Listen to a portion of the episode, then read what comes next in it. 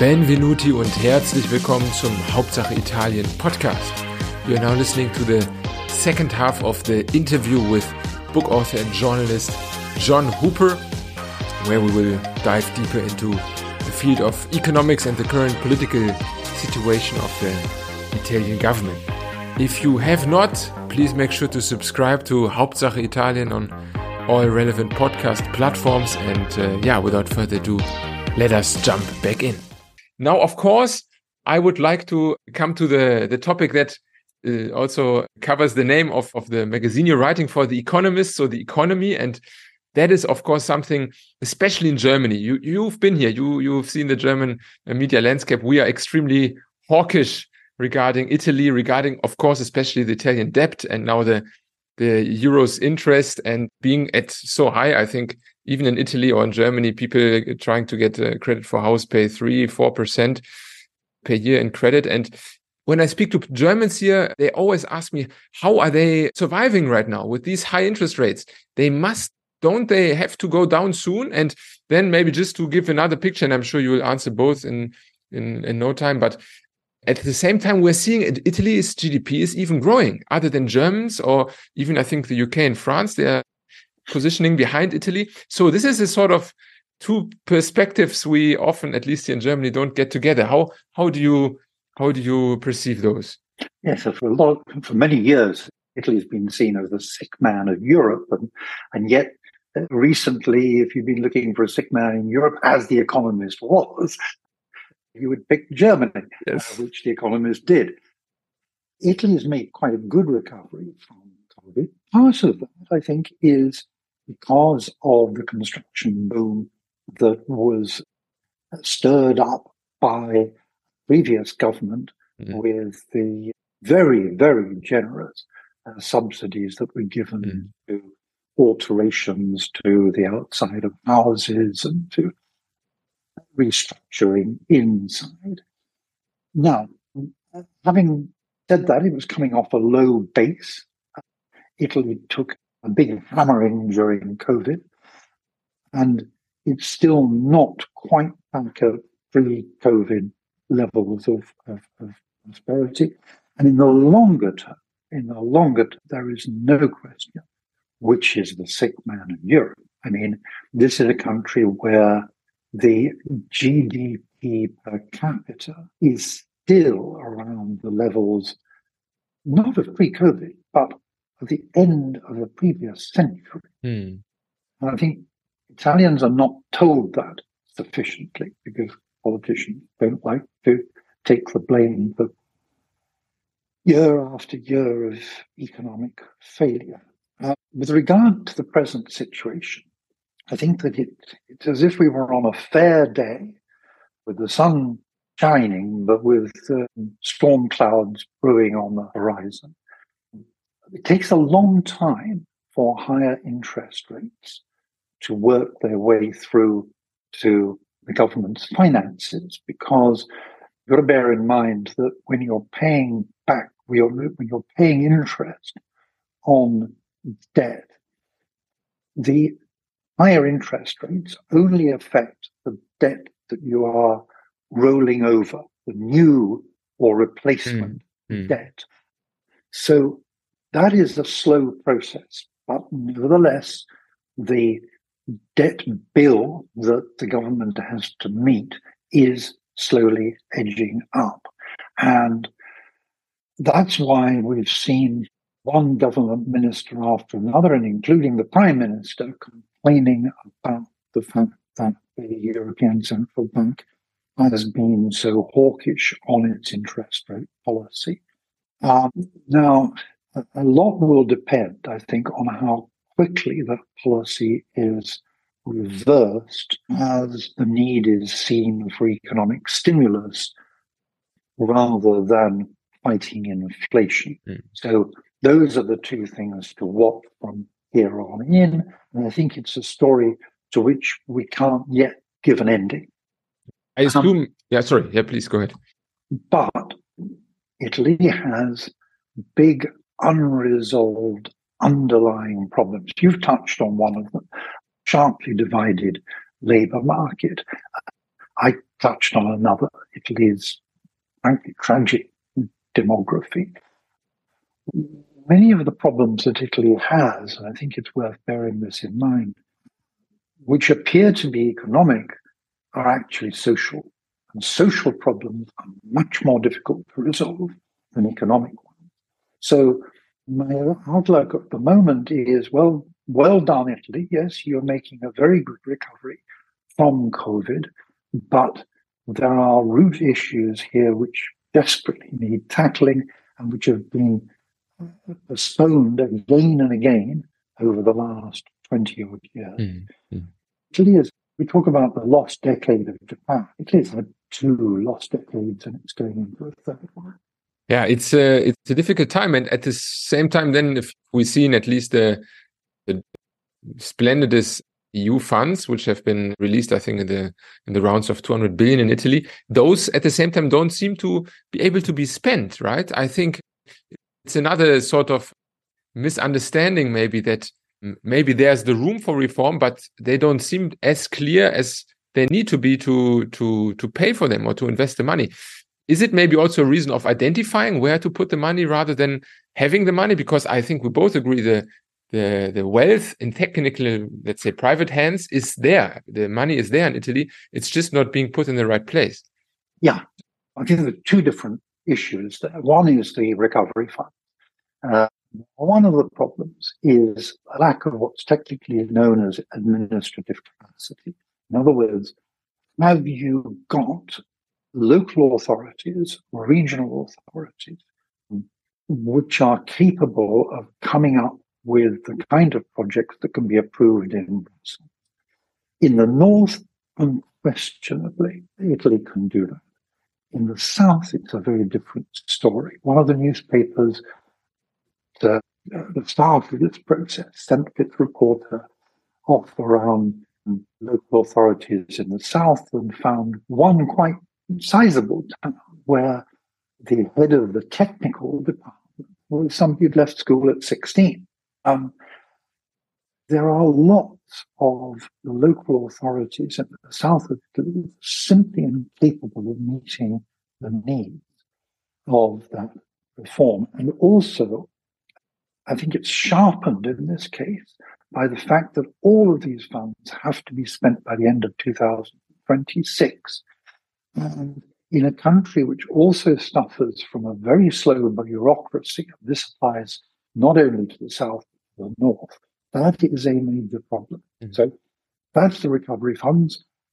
They have, I think, so far, if only by raising people's spirits, played a certain part in the better than expected mm-hmm. recovery from the pandemic. Um, you talked about the recovery funds Yes, and uh, also, I mean, in being it money from the recovery fund, being it maybe also private money, I think Italy doesn't yeah. lack private capital, right? I think average wealth, if we if we follow some statistics, is on some perspective even higher than in Germany. So yes, it's or, or company uh, debt levels are extremely low. It seems like an allocation problem, no? That that maybe the yeah. money doesn't go where it's supposed. As you said, maybe in the wrong regions. Yes, I think that Italy has a huge allocation problem, and it is partly to do with the fact that capital, say, capital markets have not attracted private capital. It's not quite correct. The bond markets have traditionally attracted a lot of capital. It's the equity markets which have lagged behind. In fact, there is at the moment legislation that is being in its very early stages, but legislation has been tabled by this government to try and make the capital markets more attractive. Though, because of political complications, I'm skeptical about whether this will actually happen. Having said that, I think there's also a problem traditionally uh, of allocation via the state. Not only has money been misallocated in north and south, quite simply, less of it has been collected because of widespread tax evasion. So that has also helped to concentrate wealth in private hands. So all of those problems, I think, are recognized, but proved very difficult to resolve. And I think that evasion on the whole has become very difficult to resolve, partly because um, there's not been the political will to really, really tackle it at its root. And I think that one of the less encouraging signs with this government is that it's doing a lot of things, small things, make it just that much easier for people not to pay their taxes. Mm-hmm. So yeah, a lot of cultural war and topics maybe that uh, in in real capital differences doesn't doesn't matter so much. Yeah, it's I mean it's it's a difficult situation, and I, I think also Mr. Draghi, who was on your magazine uh, lately, also stated it that if there is some sort of reform in the sense that fiscal policy goes maybe more centralized in into the European Union. Of course, all of that depends on whether Italy will be able to spend those 200 billions until 2026. Because I guess beyond that, if that doesn't happen, I think other reforms are, are not thinkable, right? So it's a it's a big. Um, I think already a lot of people are very skeptical mm. about the idea of a continuing centralized fiscal yes. capacity. Uh, how do you read maybe? How do you read maybe that interview? I think it must have been also interesting for from your perspective, since he, he spoke a lot about also Italy and at least the the potential of a more centralized spending mechanism. Yeah, I mean, I think that it is very sad that that, that, that Italy should have had as its prime minister at a very, very crucial moment, such a capable man. And that as a result of politics, he was thrown onto the uh, scrap heap. Italy has wasted far too much talent over the last 20 years, partly because of its addiction for turning over government so quickly.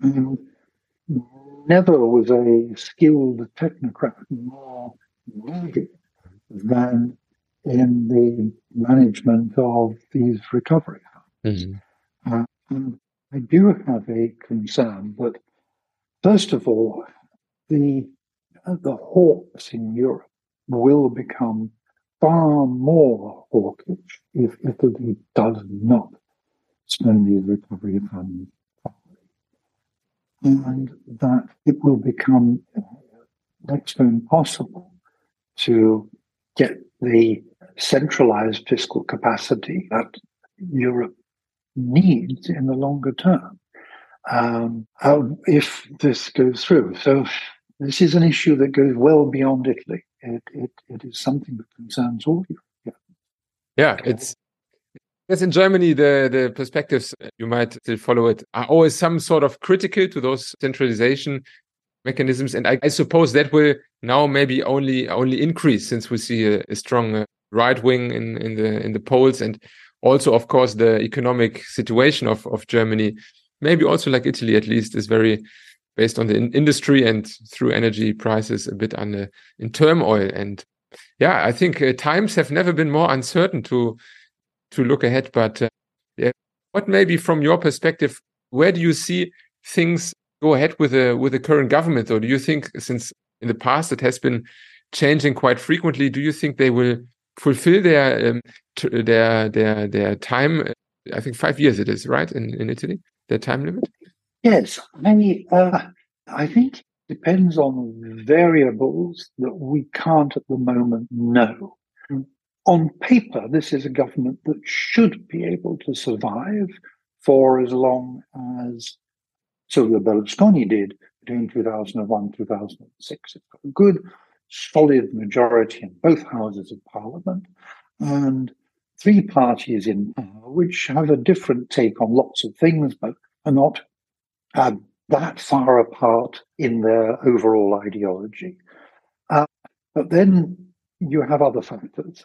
One of them is that the dominant party, the Brothers has acquired its support at the cost of the other two parties, Forza Italia, which was founded by Berlusconi, and the League, led by Matteo Salvini. So the leaders of those two parties are not unsurprisingly rather resentful of Giorgia Meloni and success. So that is, I think, one factor. The other is that, um, to put it bluntly, the uh, populists have come into power promising things that are just not possible. Mm. A lot of people voted for the Brothers of Italy, the Fratelli d'Italia, thinking that they would implement what was their party policy right up to a few months before the election, which was to impose a naval blockade of North Africa. Now, they realized that was not possible even before the election because they dropped it from their election manifesto. But nobody made that very clear to their voters who are getting increasingly impatient as they see so many boats arriving on the southern shores of Italy. This encounter with reality could have the effect of stirring up an even more populist reaction from particularly, I would say, Matteo Salvini and the League, and creating ruptures within the government. Hmm. And so I think it's early days yet for this government. It's had a very easy first year. We're coming up to the anniversary now. But the evidence of these encounters with reality is mounting all the time, not just in the area of migration, but in other areas as well. But things that seemed very easy when we were in opposition. And remember, this is a party which has never even been really in coalition mm. in any government, though Mrs. Meloni did um, actually serve in uh, the government. It's had very little contact with the exercise of power, and I can foresee stormy mm. weather ahead also uh, on the political front as well as the economic front. And I think that that, though, where those two meet, could be a crucial point. Yeah. If this government found itself in the midst of a storm such as the one that Berlusconi found himself in in 2011 in the middle of the euro crisis, what at that point would Giorgia Meloni do? Perhaps under siege from her coalition party partner Matteo Salvini. What would she do? Would she carry on with the relatively moderate Euro friendly policies that she has adopted until now? Or would she opt for, if you like, an Orbánization of the Italian government? I'm not sure of the answer to that question, uh, but I fear that the temptation for her to blame the EU for all of Italy's problems would be very, very strong hmm. politically. Mm. I think yes. As you also mentioned in the in the previous topics, she has not touched the the the the hurting and bloody reforms that may cause some some I mean once for example the administrative body or legal reforms or like Mr. Renzi maybe at his his peak times constitutional reforms like a presidency that remains to be seen. But maybe that's also a strategy. Maybe she has understood that this is what can cause you, as you said, maybe with someone like Berlusconi or Renzi, in times of popular uh, governments to fall, that she just remains calm. Yes, and she's a shrewd politician. And I think that that is an optimistic sign. She's shrewd, and I think that she's realistic. It's, it's whether circumstances and her coalition will allow her to continue to be realistic. But it's, I guess, with all the difficulties we, we talked about, it's the minimum at least for all of them to be solved to have some sort of political stability to to act from which. So I guess, although it feels a bit uh, awkward from Germany, we wish her the best of luck to to to find that stability to to solve those issues. Mr. Hooper, thank you very much for the moment. For everybody who has not been following so much on recent news. I highly recommend still your your book, The Italians, for people with some more background and historical context. That helped me a lot. My Italian girlfriend gave it to me when I when I moved to Bologna, and uh, that was the right choice. And maybe then next time we can uh, discuss some more topics in, in German language. Let's see.